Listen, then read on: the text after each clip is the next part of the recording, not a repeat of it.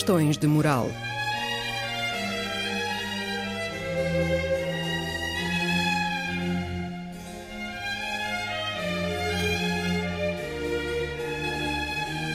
Escrito e apresentado por Joel Costa.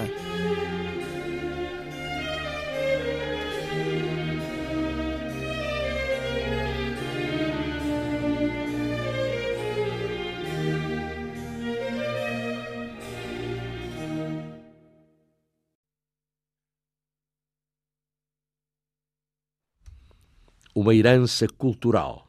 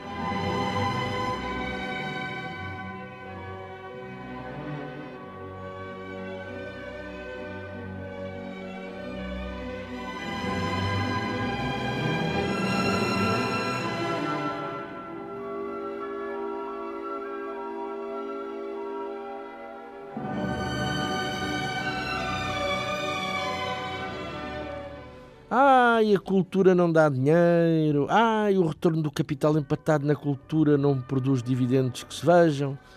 Ai, o investimento cultural dá lucros só de tipo espiritual.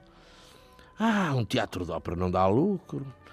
Ai, uma companhia de bailados, ai, só dá a despesa. E um museu, e uma biblioteca, cultura. Cultura quer dizer prejuízo.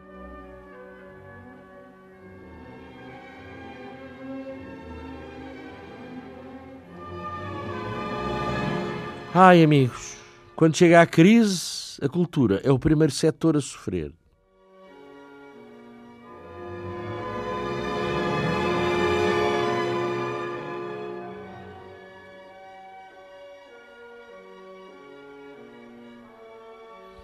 Mas é tudo verdade. Em termos de cultura, pelo menos em Portugal, o estribilho da conversa é sempre chorado, para não dizer miserabilista. As instituições puramente culturais do Estado pagam sempre mal, não tão mal aos seus diretores, deixamos de coisas. Eh, pagam sempre mal porque já se sabe, eh, não é? Mas então porquê? Ora, porque já se sabe. Já se sabe o quê? Essas coisas da cultura, não é? Já se sabe.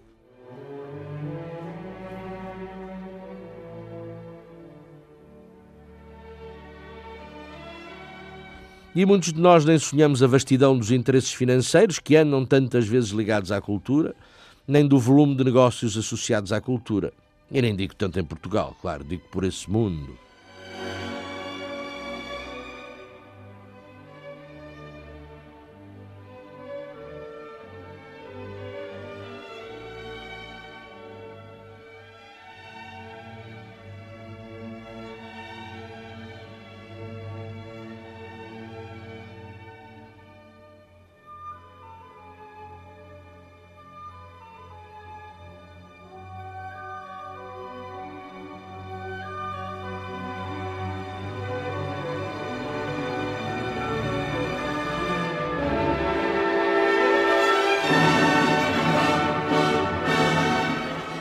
Cultura não é produto de primeira necessidade. Para ninguém. Passa-se bem sem ela. A cultura não, não mata diretamente a fome. Uma sinfonia de Bruckner, um quadro de Barraque, um pensamento de Pascal, um poema de António Ramos Rosa, uma coreografia de Fokkin, um filme de Polanski. Ah, não, não. Não servem para nada de prático.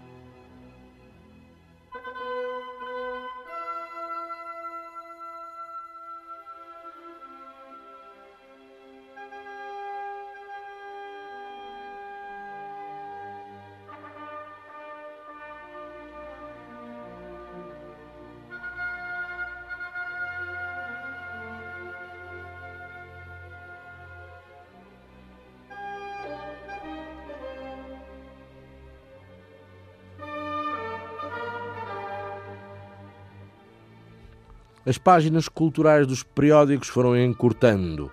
As notícias culturais foram-se misturando com as outras notícias e muitas das vezes passa por ser cultural o concerto de rock dos não sei quantos, quando tal atividade é mais comercial e industrial do que cultural. A meu ver, claro.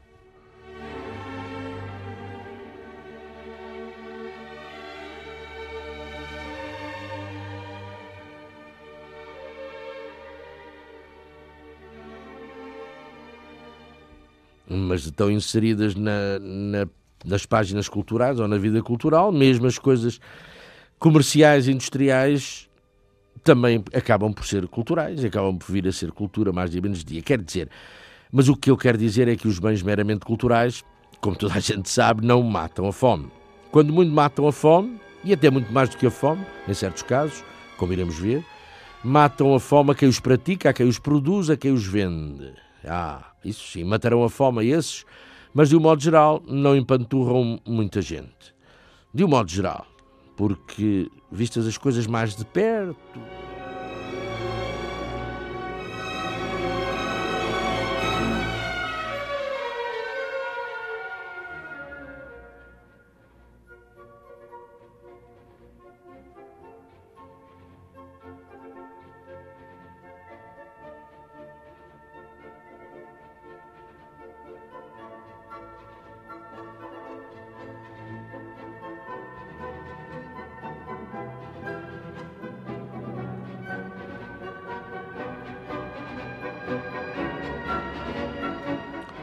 Sim, falemos de Karajan. E a propósito de Karajan, deixemos para já a música de parte e falemos de dinheiro.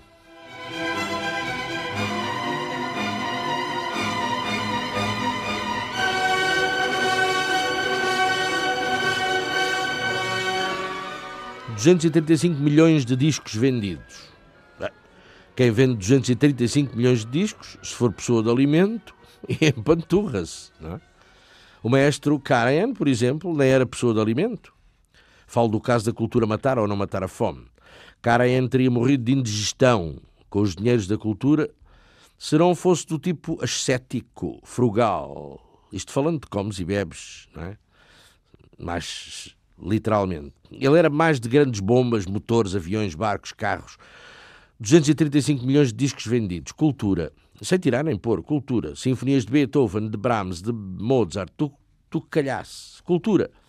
235 milhões de discos vendidos, o que equivaleu a um terço dos negócios da Deutsche Grammophon. Mais do que os Beatles, leio aqui, um império que se estimou em 266 milhões de euros. Cultura.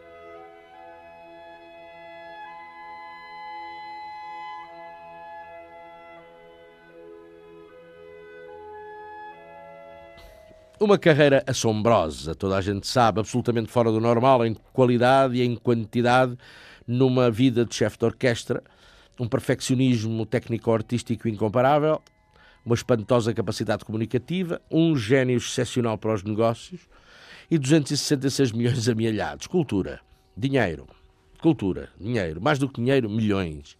Fortuna colossal para um artista, um autêntico império industrial.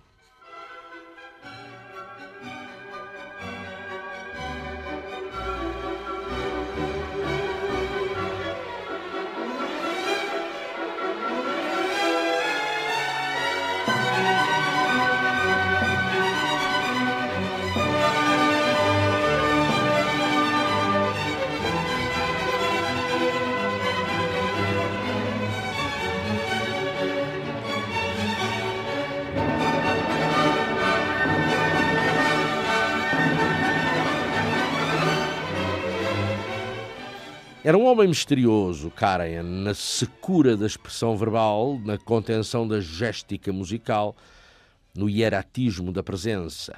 E também no plano da fortuna material que construiu sobre bens imateriais, sobre bens espirituais, sons, matéria incorpórea que não enche a barriga a ninguém, que não faz falta imediatamente a ninguém. Um homem misterioso, Karajan, mesmo depois de morto, pela diversidade de interesses que deixou disseminados por várias instituições, institutos, fundações, e misterioso pelos enrascanços em que deixou os seus herdeiros, tudo em tribunal, ainda passados 20 anos sobre a sua morte. Mas quem são os herdeiros?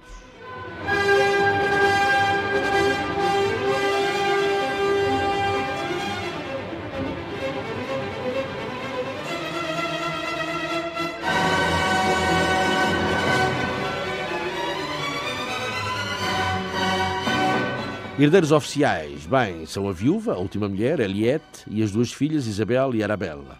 A herança é que é um quebra-cabeça jurídico ou financeiro difícil de perceber. De tal forma que quem está a ser demandado nos tribunais suíços desde 2004 é o executor testamentário.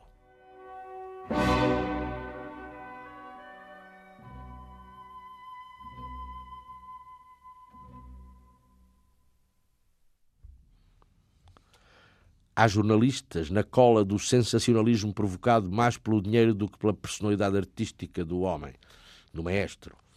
E até talvez o interesse de hoje por ele sobreleve o que a imprensa alguma vez teve por ele em vida e em carreira.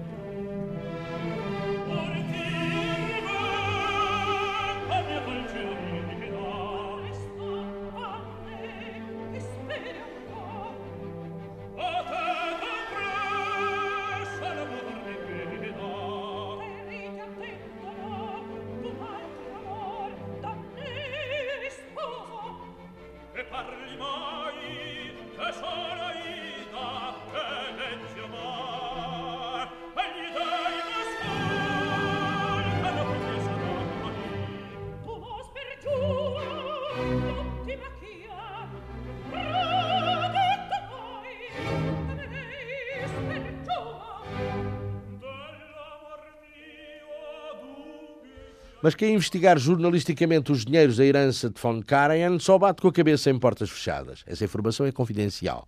Não, não podemos divulgar esse tipo de informação. Não, ninguém vos poderá fornecer a informação que pretendem.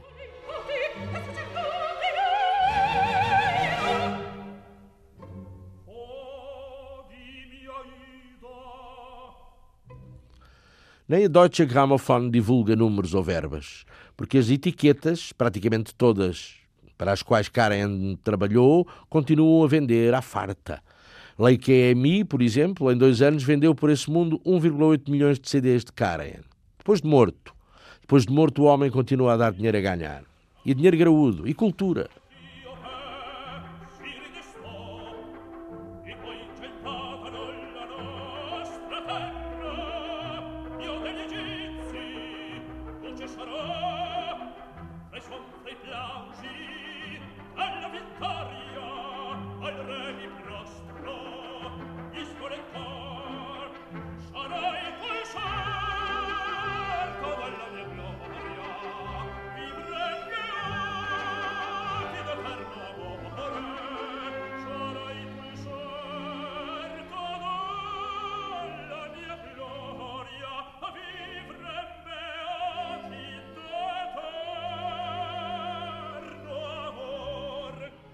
Do Instituto Eliette Herbert von Karajan, sediado em Salzburgo, dizem não é fácil quantificar o património, além de ser confidencial tornar públicos os montantes das receitas pela venda dos discos do maestro Karajan. Mas vão adiantando. Em 2008, o ano do jubileu de Karajan, foram vendidos para cima de 8 milhões de CDs e DVDs. Em cada ano, e mesmo que não se trate de um ano Karajan, as vendas de CDs e DVDs contam-se por milhões.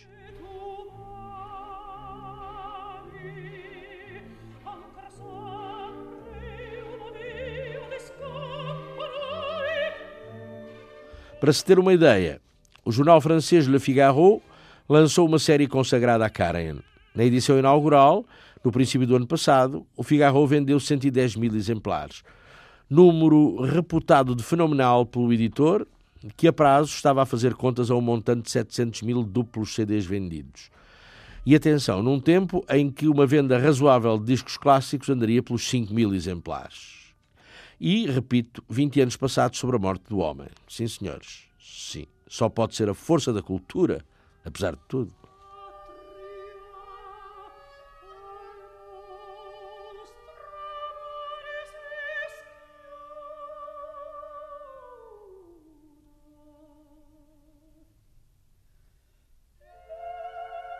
Poucos meses depois da morte de Karen, foi o Paris Match a arriscar uma estimativa do património do maestro.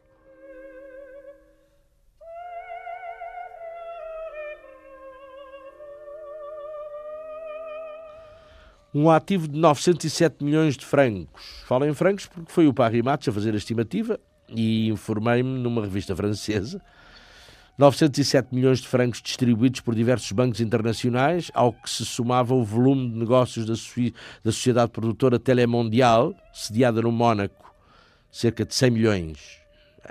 Ao que se soma o valor das casas, o chalet Blondinette de Saint-Moritz, a residência principal, devido aos benefícios fiscais concedidos pelo respectivo cantão aos moradores estrangeiros, a vila nos arrabaldes de Viena, a casa de Saint-Tropez, e a de Anif, perto de Salzburgo.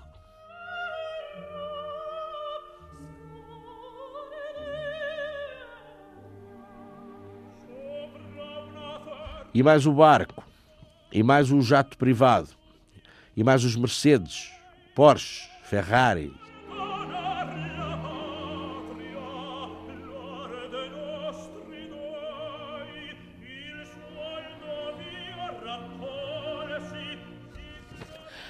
Os royalties negociados por Karajan em vida escorrerão até ao ano de 2059.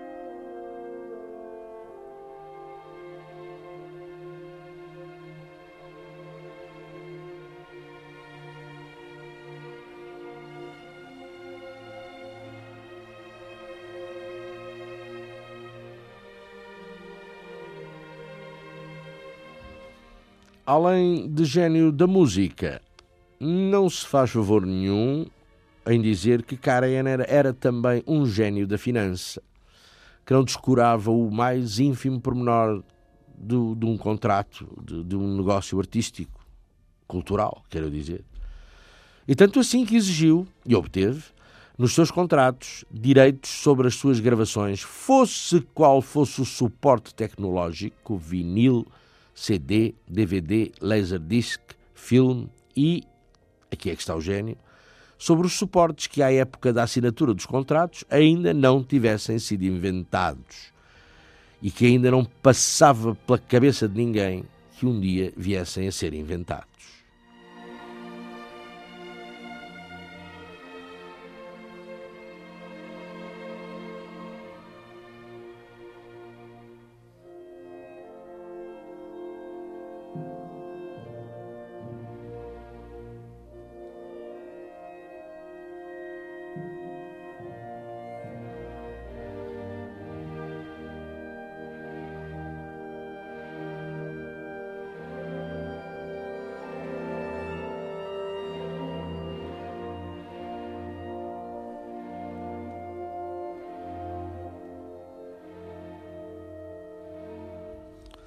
Outra habilidade de negociante. Em 1971, o Parlamento de Bruxelas convida-o para orquestrar o hino da Europa sobre melodias de Beethoven. Karajan aceita mas na condição de não prescindir dos direitos de autor sobre um simples arranjo. Os senhores do Conselho da Europa, enfim, espernearam, arrepelaram os cabelos cheios de azia e quiseram ir de volta e negociar com o empresário de Karen. Perderam o tempo e o feitio. Nada feito, amigos. É pegar ao largar e eles pegaram. E ainda hoje os herdeiros de Karen embolsam direitos cada vez que o hino da Europa é tocado.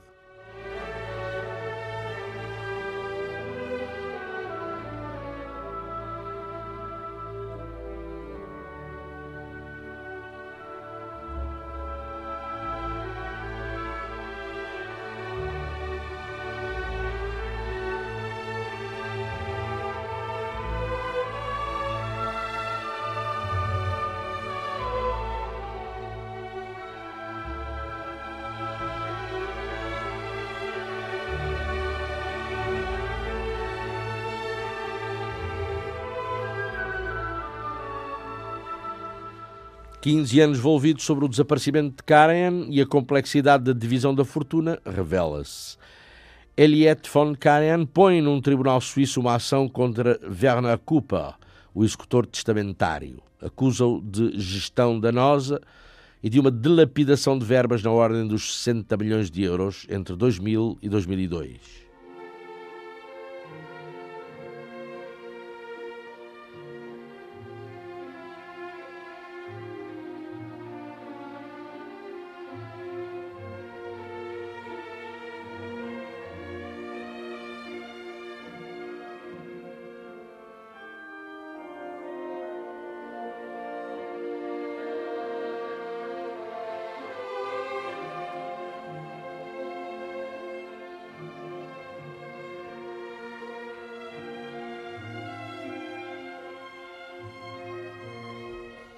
Alguém descobre, um jornalista, que Karajan colocava a sua fortuna em quantos paraísos fiscais podia. Panamá, Antilhas Holandesas, Mónaco. Mas os dinheiros ganhos quando em atividade passaram para uma fundação baseada no Liechtenstein, de nome Haley Bell, completamente fora do controle da família. O tal Werner Kupa é o administrador, vitalício.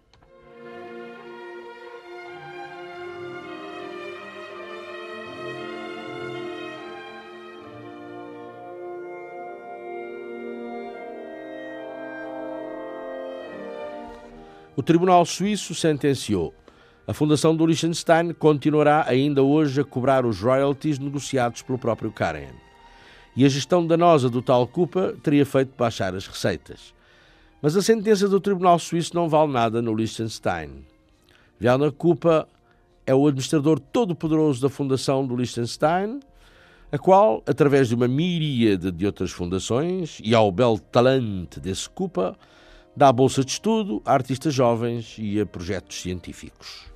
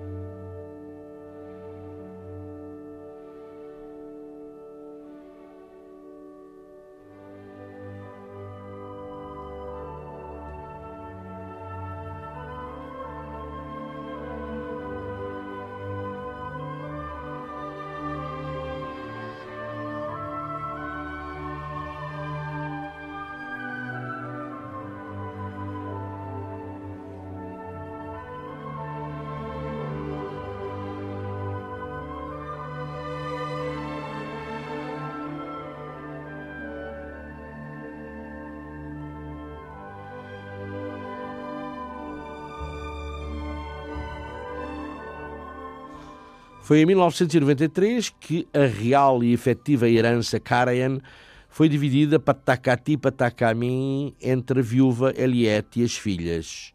7,5 milhões de francos suíços para cada uma das raparigas, e não se fala mais nisso, e renúncia delas ao restante, fazendo da mãe a herdeira universal. Morrendo a mãe, as mocinhas herdarão as propriedades de Anif e de Samoritz. Foi o próprio Werner Kupa quem fez a partilha e, ao mesmo Kupa, Eliette passou uma procuração. E que diz a, que diz a isso o Instituto Karajan? Diz nada. A questão entre Madame Eliette von Karajan e Monsieur Cooper pertence ao domínio privado e nunca poderão ser dirimidas em público.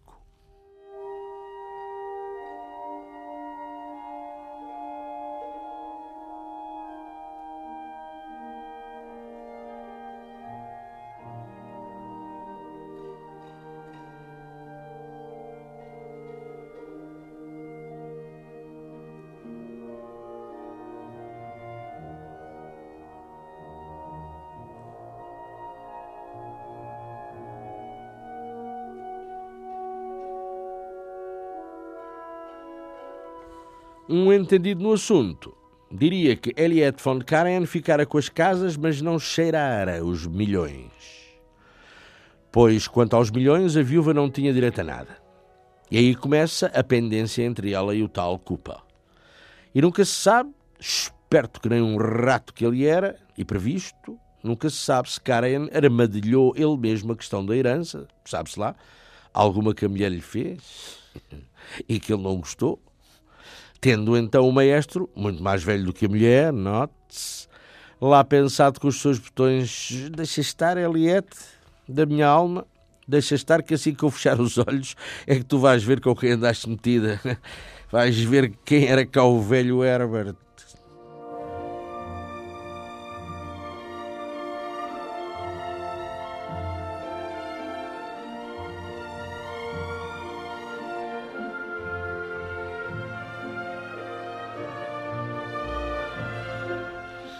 Em 1982, o velho Herbert, Herbinho, para os amigos, Herbert von Karen, contratou um fulano chamado Uli Merkel, que era o homem das relações públicas da Deutsche Grammophon em Hamburgo, e invadiu pôr à testa da sua produtora Telemundial, com sede no Mónaco, dizendo-lhe que a ideia era começar a construir a herança das miúdas.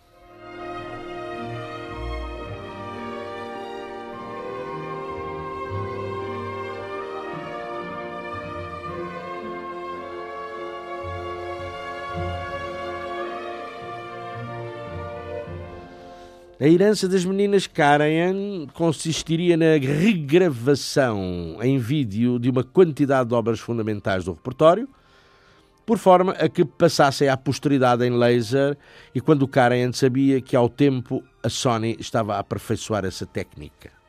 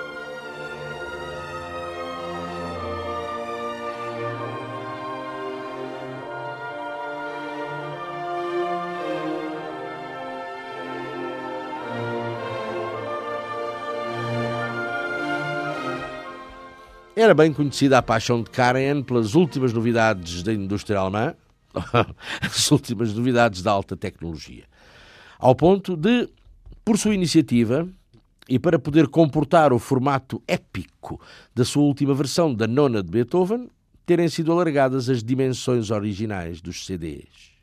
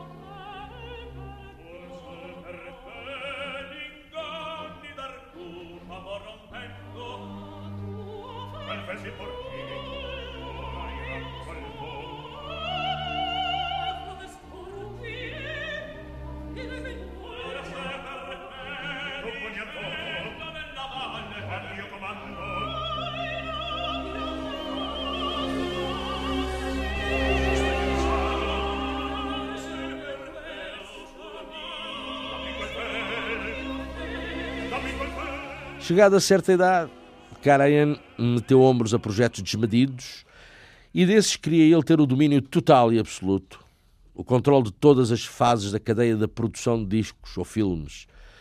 E era nessa nova base que ele pretendia refazer o que já tinha feito, quer dizer, construir o seu legado com as últimas versões, as definitivas de quanto já tivesse gravado. Uma herança para as miúdas. É, uma herança sem dúvida cultural, claro, mas também, claro, não só cultural.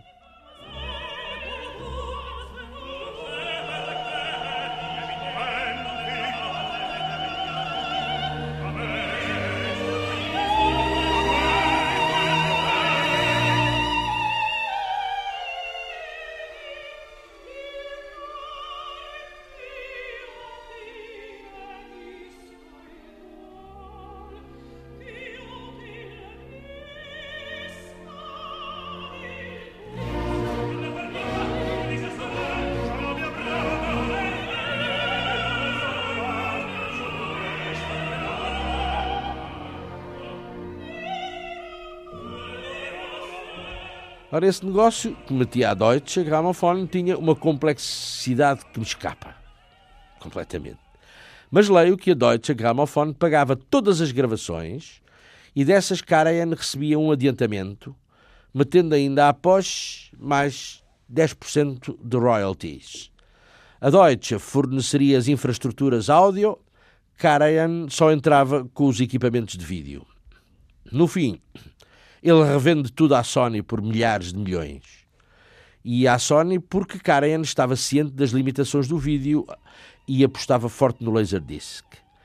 Só não lhe ocorreu que o próprio Laserdisc seria em breve ultrapassado pelo DVD.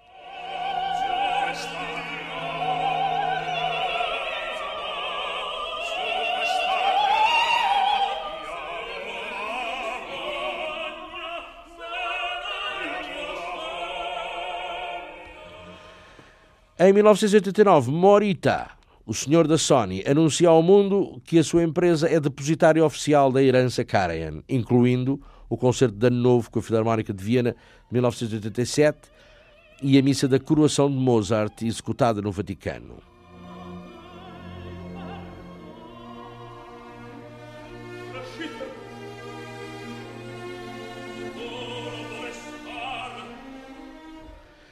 E foi um flop comercial de todo o tamanho. A Sony só vendeu 250 mil Laserdisc.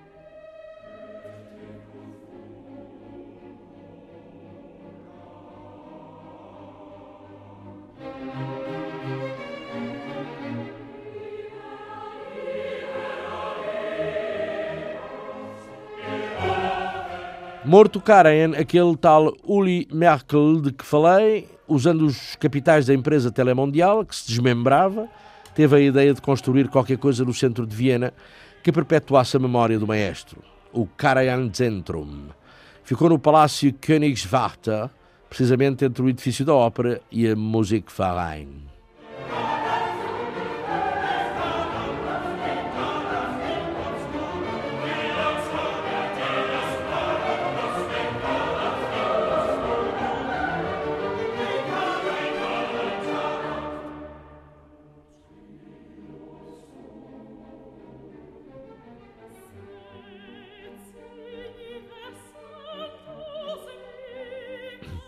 Do Karajan Zentrum irradiavam atividades diversas, concertos para jovens, investigação, por exemplo, sobre um assunto que era caro ao maestro, as relações entre a medicina e a música.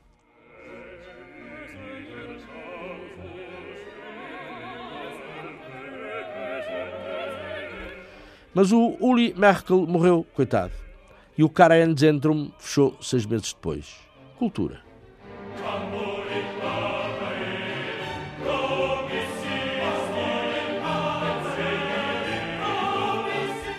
Hoje já ninguém se lembra de que naquele edifício houve uma instituição de alta cultura, um ativíssimo centro de estudos ou uma memória do maestro Karen.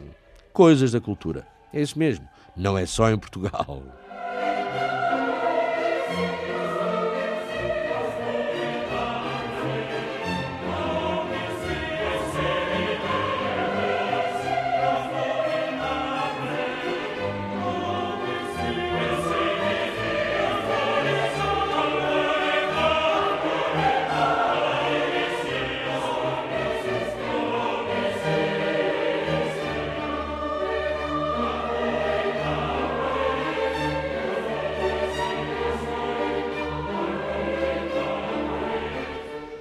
Mas o Karajan Zentrum vai reaparecer em Salzburg em 2007. Era para servir no centenário de Karajan. Mudou de nome também. Passou a ser o Instituto Eliette e Herbert von Karajan, de que já falei. A viúva lá entendeu que em Salzburgo o empreendimento ficaria melhor e mais próximo das raízes do marido. Mas nem por isso o Instituto é visto por Eliette com muito bons olhos. O Instituto recorda-lhe, provavelmente, os quesitos do testamento do marido que não lhe favoreceram assim tanto os interesses, nomeadamente os, os direitos herdados pela Telemundial e beneficiando mais as, os tais, os tais Uli Merkel e Ferner Kupa. Enfim, trapalhadas.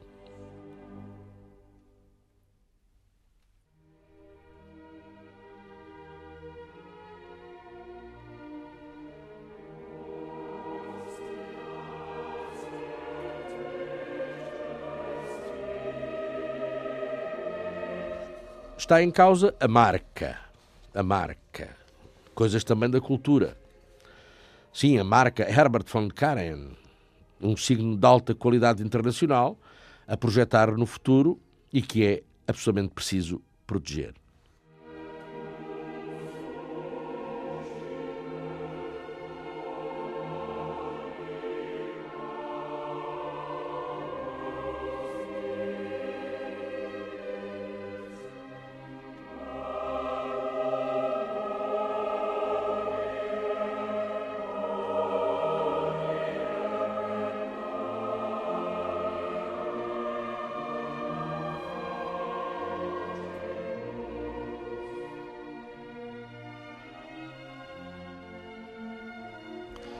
O Instituto continua a desenvolver projetos para os jovens, ações de formação em gestão cultural. A gestão, claro, nunca pode faltar, nem que seja cultural. Um, isso e o apoio aos prémios Karen em Baden-Baden e o prémio Eliette para os jovens pintores, não contando com os subsídios concedidos ao Festival da Páscoa em Salzburgo.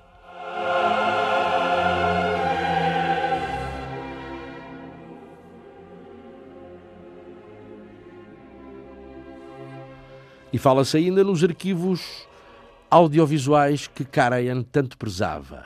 Onde estão?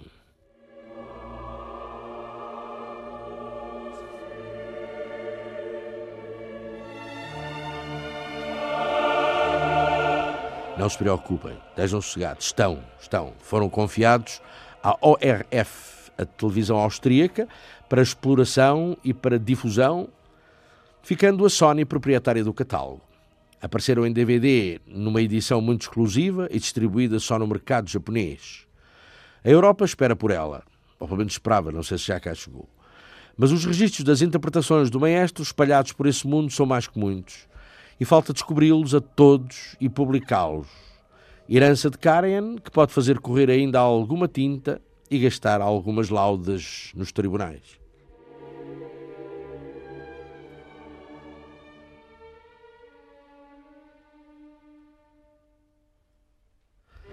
A herança no que toca ao vil metal, está-se mesmo a ver.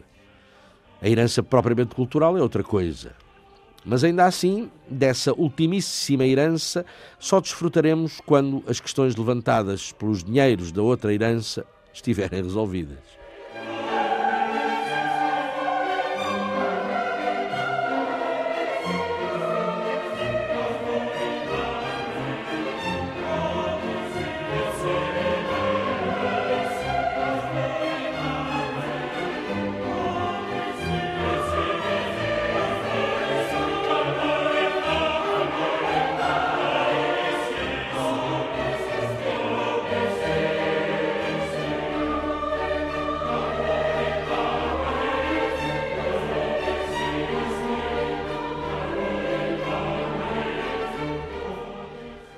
Último filho de Prometeu.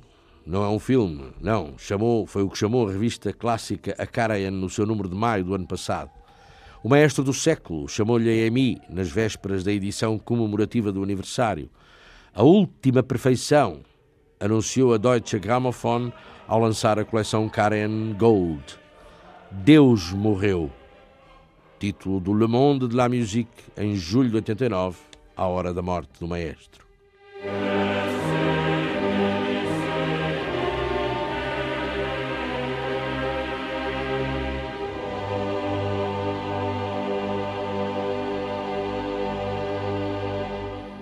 Tirando a Callas e Michael Jackson, ninguém mais conseguiu arrancar à comunicação social tantos superlativos.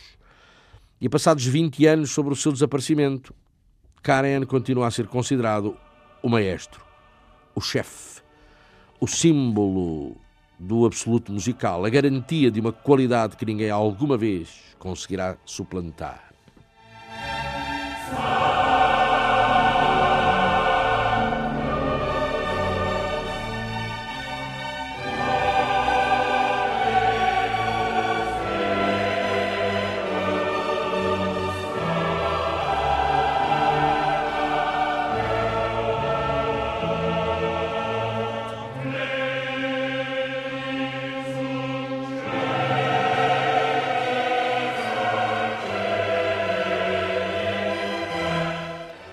Em todo o caso, a mais imorredora das heranças de Karajan é mesmo cultural. É, é, aquela que não interessa assim tanto também a dúzia de próximos. A, a, a, a, viúva, as raparigas, os colaboradores, as filhas, mas que nos interessa a nós. Nos interessa a todos. Os discos, já se vê. Os filmes e também a continuação de um magistério, de um sentimento moral perante a música, de uma maneira de estar, discutível, evidentemente, de uma maneira de fazer em música, também discutível, embora fascinante. É o que eu digo, uma moral, em suma.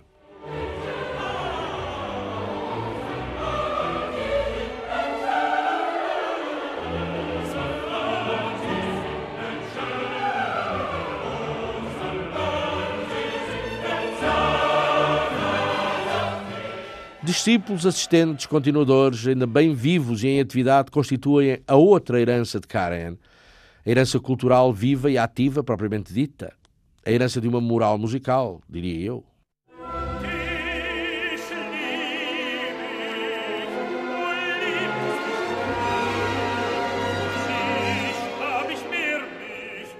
Valery Gergiev, o maestro russo, é um caso. Karajan ensinou-me tudo, diz ele. E aponta as qualidades de Karajan para lá do imenso chefe de orquestra que foi.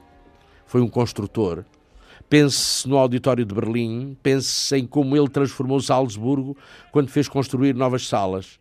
Sem a vontade daquele homem, o festival não continuaria como continua. Era um visionário, não era um megalómano, não. Tive a grande sorte de poder trabalhar com ele.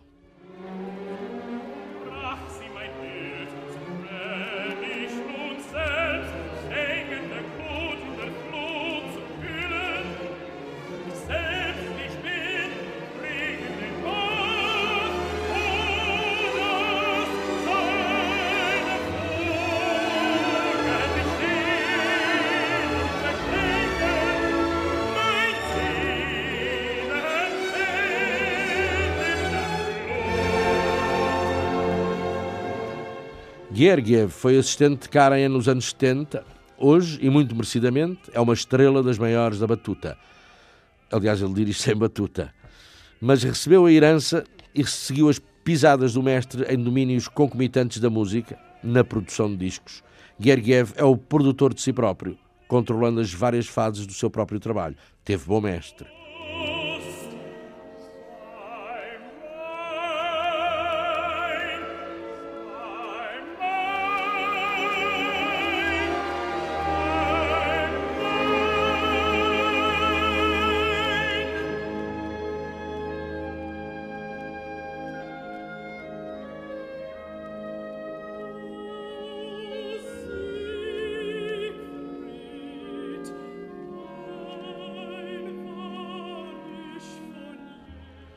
Outro assistente de Karajan nos anos 70 e hoje titular da fabulosa orquestra do Concertgebouw de Amsterdão e da orquestra da Rádio da Baviera é Maris Janssons.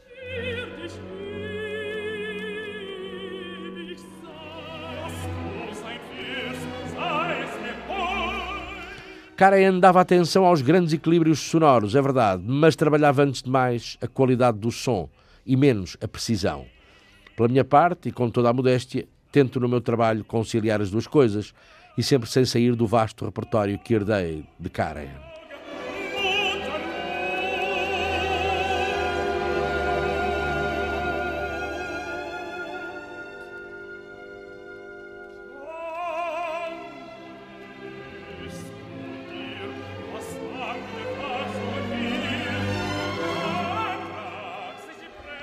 Mas era no pouco badalado russo Semyon Bishkov que Karajan tinha a maior fezada.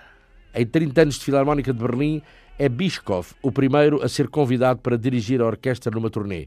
Só que neste caso a fezada de Karajan não se realizou plenamente e a carreira de Bishkov é, continua, é, mas é algo apagada, não subiu às alturas profetizadas pelo mestre.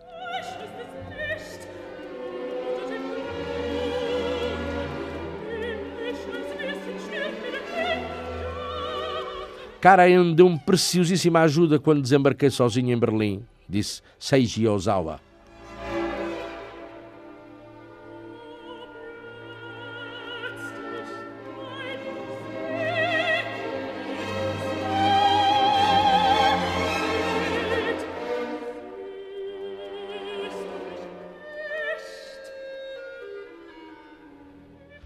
James Levine é convidado para o lugar de diretor musical do Metropolitan de Nova York e ouve o conselho de Karen. Aceite só se eles o quiserem por, no mínimo, 10 anos. Hein? E eles quiseram. E Levine aceitou. Julgo que até hoje 2.500 atuações no Metropolitan, mais mil do Karajan à frente da Filarmónica de Berlim. E param por aí as comparações.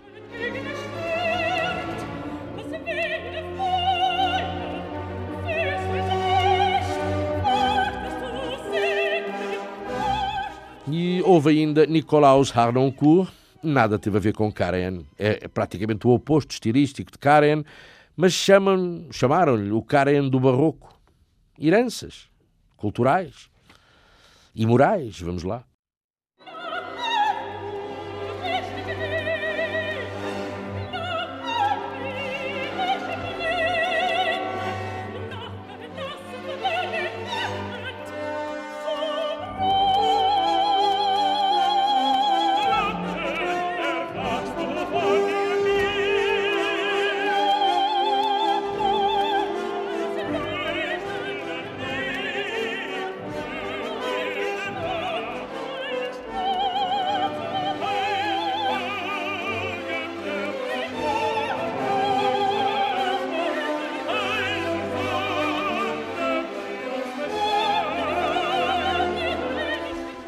Ao Karajan mais músico, já lhe dediquei boa quantidade de programas. E sobre a continuidade ou não na Filarmónica de Berlim do mítico som Karajan, promovido pelos sucessores, Abado e Simon Rattle, dizem os entendidos que ainda é cedo para perceber se eles deram cabo de vez desse som ou se eles fizeram alguma coisa para o perpetuar.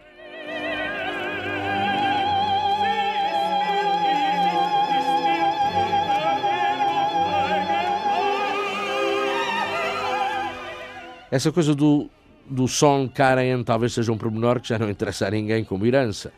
O que interessa é saber se a orquestra tem sponsors para pagar, se vende bem ou mal os discos e os DVDs. Os tempos são outros. A vida é outra. E até a cultura é outra.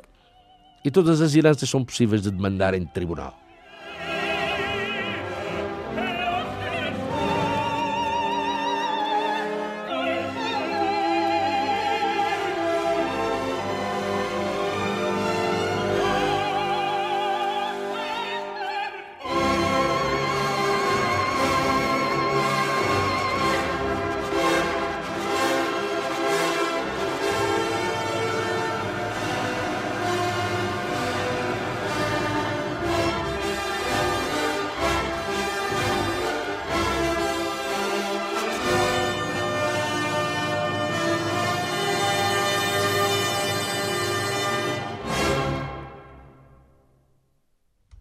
Ana Almeida Dias e Cristina do Carmo.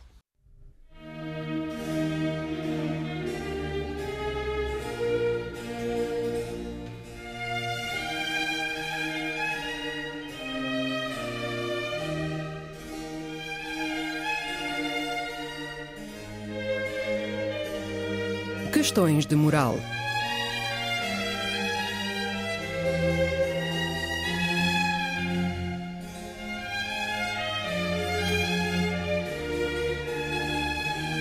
Escrito e apresentado por Joel Costa.